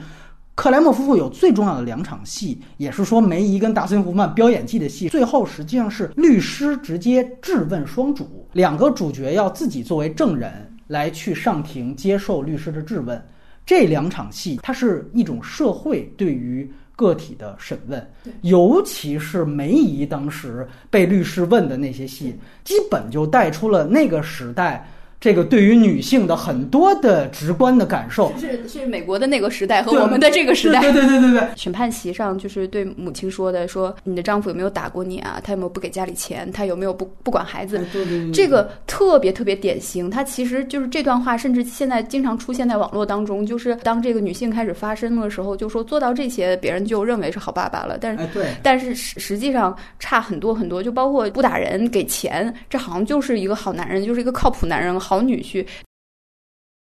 你只能答是和不是，就是他要强调出就是这种荒谬性。明明这个问题他不是是和不是就能回答的，但是法庭不管你那些，你就得回答是和不是。那在这个时候，整个电影的社会议题的属性就上去了，因为它是有人和社会体制，法律也是一种体制嘛，直接的对抗的。这就是我们说的是社会之于人的。但是这里面所谓的炸裂时刻，你会发现回到的是男女。在一个是情感，是回到一个房间里面，他们两个互相撕。单独来看，它确实是非常非常重要核心的一场戏。但是你看，它这个核心和克莱姆夫的核心，它就不一样，就在这儿。那个是七七十年代末拍的，对吧？就是那对对，那个其实放到当下的中国，真的是恰好够看了。所以按照通常的观点，这个两性关系中，觉得自己弱势的那一方会觉得是自己太矫情了。但是只要是你有的需求，你都是应该去思考的。为什么梅丽尔·斯特利普她要离开？就是男主角觉得他是不是受到女性解放运动的蛊惑？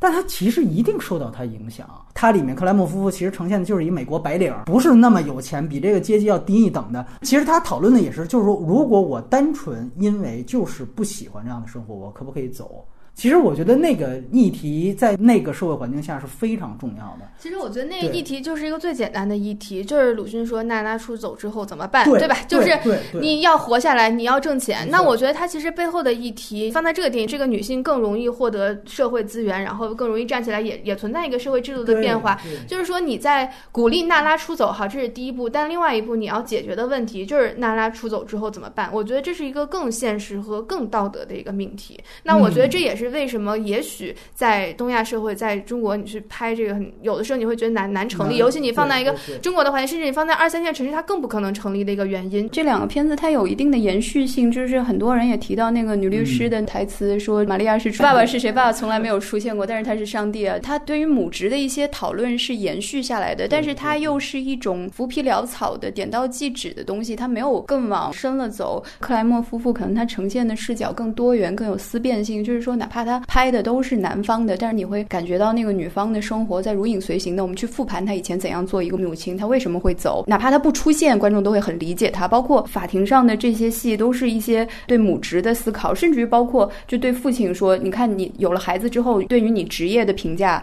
就跟你原来完全不一样了。”如那那你想想，为什么母亲没有事业？就不是因为母亲无能，是因为她在做一个母亲。她每一个点就是几乎都是有诉求的，这样往下打。我们现在谈的这个片子，它。真的是比较像情绪，都是说，你看我们俩原来这么相爱啊，现在要兵戎相见呐，就是他沉溺在这个东西里面，哪怕是他有一些京剧，他都没有说走得更远。大家注意到，就这两个例子，哪怕是克莱默夫妇，最后其实法庭别看对女的有一番剥削，最后还是判女方赢了嘛。他是认可这个最多的母职的付出的，而不是认可谁有钱，或者说谁更有社会地位。但是其实吧，他最后庭辩戏，你看他那个逻辑顺序，最后一场是打压达斯汀霍夫。曼一场戏嘛，强调的是达斯汀·霍夫曼因为被老板开除之后降薪水了，对，而梅丽尔·斯特利普那方反倒因为离开了这个家庭，他找到了一个更好的工作，使得他的薪水比达斯汀·霍夫曼还要高。所以在这样的一个情况下，你那边又降薪了，最后落到了这一步，然后达斯汀·霍夫曼不得不去承认这一切。然后最后有了那样一个结果，就是这个可能也是他隐含当中给出的一个最后判例，呃，倾向于女方的原因。当然背后的一个逻辑，这个也很重要，就是为什么达斯汀·胡曼要被降薪。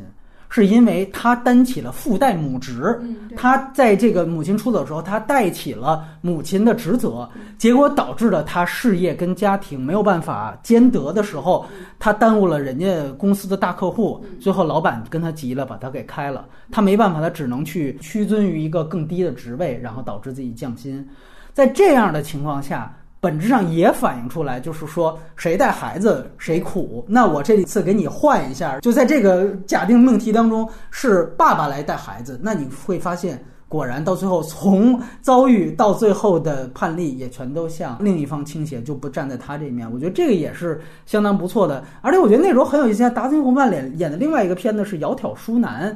讲的是他反串也遭遇了一系列的问题，我觉得其实都是类似于这种情况下，尝试换位思考。尝试换位思考。其实克莱默夫妇可能更接近今年一个比较火的日剧叫《坡道上的家》，但是那个说的更残酷，就是一个母亲实在是承受不了自己的母职，她因为疏忽竟然把自己的孩子就是给给给溺亡了，就是她对，就是在这么这么沉沉重的道德压力之下，大家还能不能理解她为什么会这样？就是是非常极端的一个设置，但是这两个有很相似的部分，就是。说你要求一个百分之百完美的母亲的结果，就是这个母亲她崩溃了，她不运转了。我们需要做的不是说指责这个母亲的崩溃，而去思考这个母亲她为什么崩溃。这两个是比较像。还有你刚刚说，最后克莱默夫妇判给妈妈的关键是不是这个男方降薪？但是我觉得这可能不是百分之百的原因，因为很明显他那个戏里面是要有理解母亲的部分，至少他在最难带的时间他带完了，他是有心理问题的出走，他把心理问题治疗完了。现在回来要重新带，然后按照这个逻辑下去，男方没有带好什么什么，但是在这个过程中又产生了各种各样的换位思考。我觉得那个片子一方面是说女性可以出去挣钱，但是另外一方面就是说挣钱和带孩子的这个矛盾，反倒是婚姻故事会让人觉得是有一种你不太精英的话没有这么好的结果。然后那克莱默夫妇就相对好一些，没有那么明显的感觉。但是我又得回去说一句，那个电影啊，虽然他当年在奥斯卡上表现非常好，他那居然赢了《现代启示录》。你现在都想象不到，包括《绝世春秋》，你现在看这都不是一个档次的电影。但是为什么这个片子最后就没留下来？我们现在一谈，还都得先把演员的名字拽上来。原因其实也在于，就是他到最后，他有一幕是说，梅丽尔斯利普还是主动把这个孩子给让给达汀霍曼。就虽然法律判给我了，但是我还是在情感上让给你了。因为在电影当中，所有的举动被称赞。都代表一种价值观的引导性。如果我们接受这样的一种默认前提的话，他可能还是希望女性可能更加像圣母一样，就是是不是有这样的一种？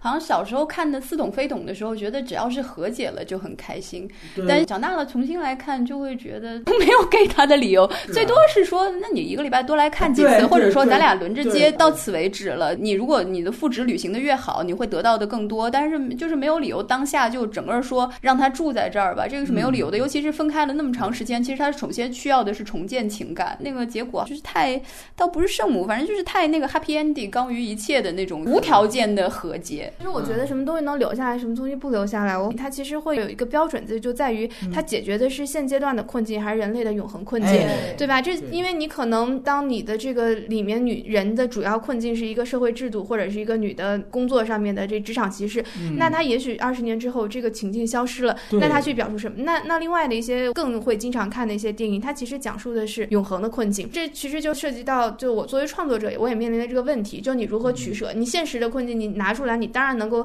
立刻获得更多的关注和更那个热点热点，但是它始终没有永恒的困境来的更持久。就是它确实确实面临着一个创作者的一个一个选择吧。所以就是跟罗贝刚才说的，它现在的意义反倒是拿到中国来看就对了，美国就没人提了，这是很有意思。然后罗贝贝提到到了一个片子很重要，就是《革命之路》。呃，那个其实是也是根据一个非常有名的小说改编的。我觉得这个是可以在这个环节聊的一个话题。主要是生活方式，在他们稳定、幸福、有钱的当下，他宁可去过一种穷青年的生活，就是没有得到的就是最好的。就是说，巴黎特别特别好，但是你假设在一个平行宇宙里，两个人都去了巴黎，其实结果还是相互抱怨，就是那种对生活的不满足。因为这个片子我看的特别早，当时还挺小的，但是长久以来这个东西 就徘徊在。在我心里，因为哪怕是对于这种得不到的是最好的这种文青的心理来说，女性所要承担的还是要多一点，因为她身上的这个家庭责任和母职更重嘛，所以她的抱怨就更重，她所做的反应也更决绝。她那个是一个婚姻，但是她又不止于一个婚姻，里面也有一些人生态度的问题，包括还有一些女性主义的问题。革命之路，因为我只看过小说，我觉得理查德耶斯他整个那小说里面，我印象最深的就一句话，他就是说，如果你内心有一个真正想做的事情的话，你就只能独自一个人。作。他的这个婚姻的悲剧啊，其实就是注定的，或者说以更不可调和，其实是不可调嗯和的，就是你再多的婚姻调解员，你再多的女性，再多的自我牺牲，它其实都是无法调和的。我说特别喜欢一个美国一个作家写自由的，叫做 Jonathan Franzen，他的那个成长经历其实跟这个导演差不多，他就也是这个结婚，然后然后再离。然后他说，因为他必须写作，所以他的婚姻必须是混乱，他必须离婚。如果他可以选择的话，他当然不愿意选择一个破碎的和彼此伤害的和留下深深烙印的这么一种情感关系，但是他无法选择，所以我觉得他是故意选择体验生活，所以才故意不是不是，是因为艺术家，包括这个导演也好，或者《Marriage Story》里面这个男主角也好，就是他的自我过于大到哦没有办法去容忍另外一个人出现和容身，或者他的爱只是阶段性的。就像他们刚刚陷入爱河的时候，他只能陪他走这一段路。所以我看那个《革命之路》，理查德耶茨他特别悲观的预见到这条所谓忠于内心的路，他是没有办法人陪着。虽然你可以说这是男性艺术家很自私的一面，或者很自怨自艾的一面，但我觉得他在里面流露出来的那种宿命和绝望还是挺真实的。我非常同意，我觉得其实《革命之路》比这个片子要绝望，而且要彻底。对，有好多人觉得说这个片子什么看透了婚姻制度，我觉得远远远远没看透。他最终啊，你看还是有一种温情主义在里边非常强烈。那个片子咱们就说出轨，它里边我觉得印象最深刻的一场戏是小李到最后主动跟文斯莱特嘛，其实就是泰坦尼克号这这双主跟他坦白说我出轨了什么这个那个，然后。他当时应该是在做家务吧，肥温就表现的特别不耐烦，然后当然也是臭脸，大家都觉得这个是不是会等待着一场这种婚姻故事里面那种大型撕逼。然后肥温就转过头就跟他说一句，他说：“你知道我非常烦这个事情，我不是烦你出轨，我是烦你为什么要告诉我。”对，就是这个才是中年夫妻的对话。对 对，这个才是真正的现实主义的东西。这个片子到最后啊，小孩读信，哎呀，太温情了。其实那个小说更好，但是因为那个片子也是导演的一个内心处境，他是肥温的老公，就是萨姆门德斯跟他拍的，拍完了就离了。对。就那个也是非常牛逼的，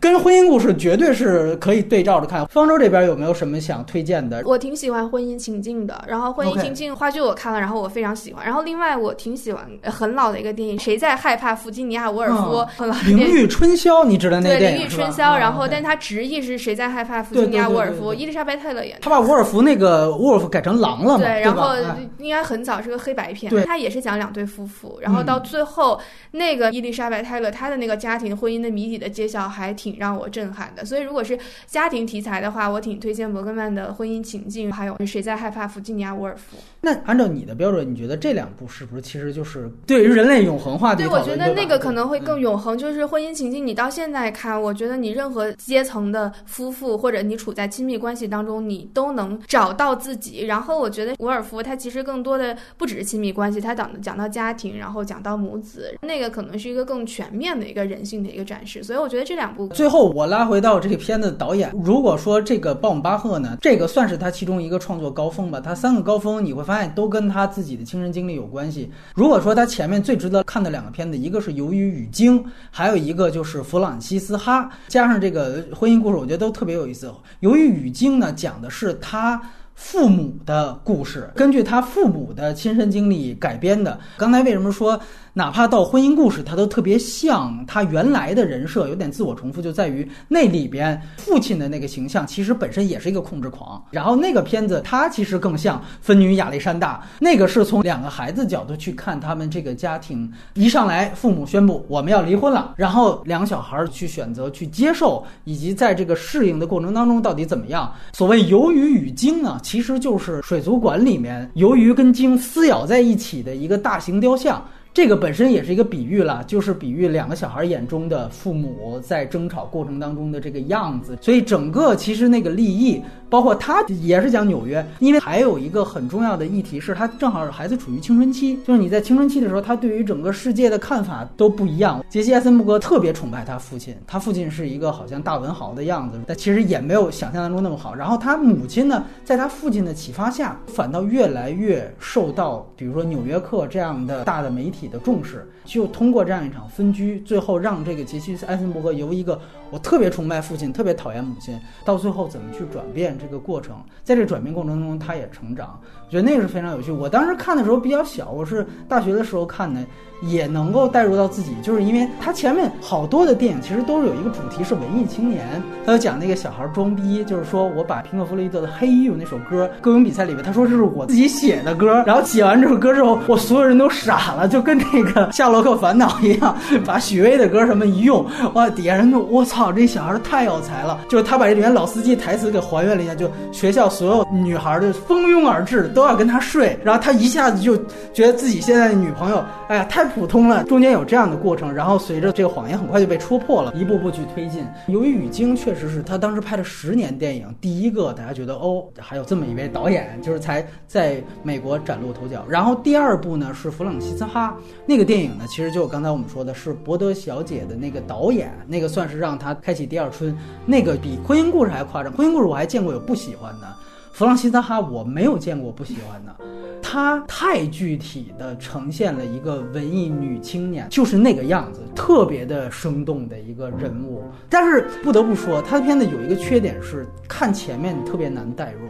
就是你看前面二十分钟你不知道在干什么，但如果你真的能看进去，尤其是我刚才提到这两部，会有打动你的点。其实婚姻故事反倒这个问题解决了。他前面你看一上来双方读信，我觉得这个确实是这个导演生涯最棒的开场。虽然开场都非常默，但是弗朗西斯哈整个对于那个人物的塑造，其实他呈现了一个状态，就是说一个女文青没办法跟别人交流，她就越自说自话，她把那个感觉